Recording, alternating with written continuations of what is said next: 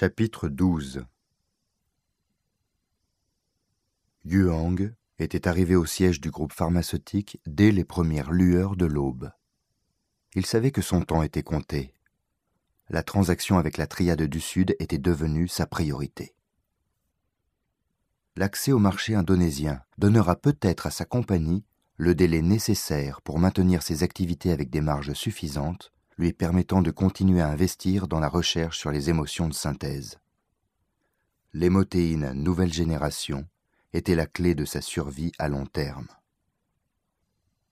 Selon une routine établie de longue date, Yuang faisait un point quotidien avec Chakalcross. Où en sommes-nous dans la préparation de la prime pour la triade?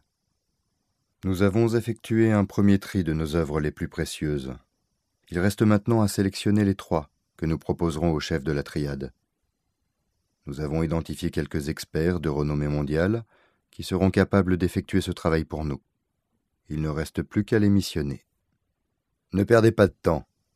Nous devons régler cette histoire au plus vite, conclut Yuang avant de passer à un autre sujet.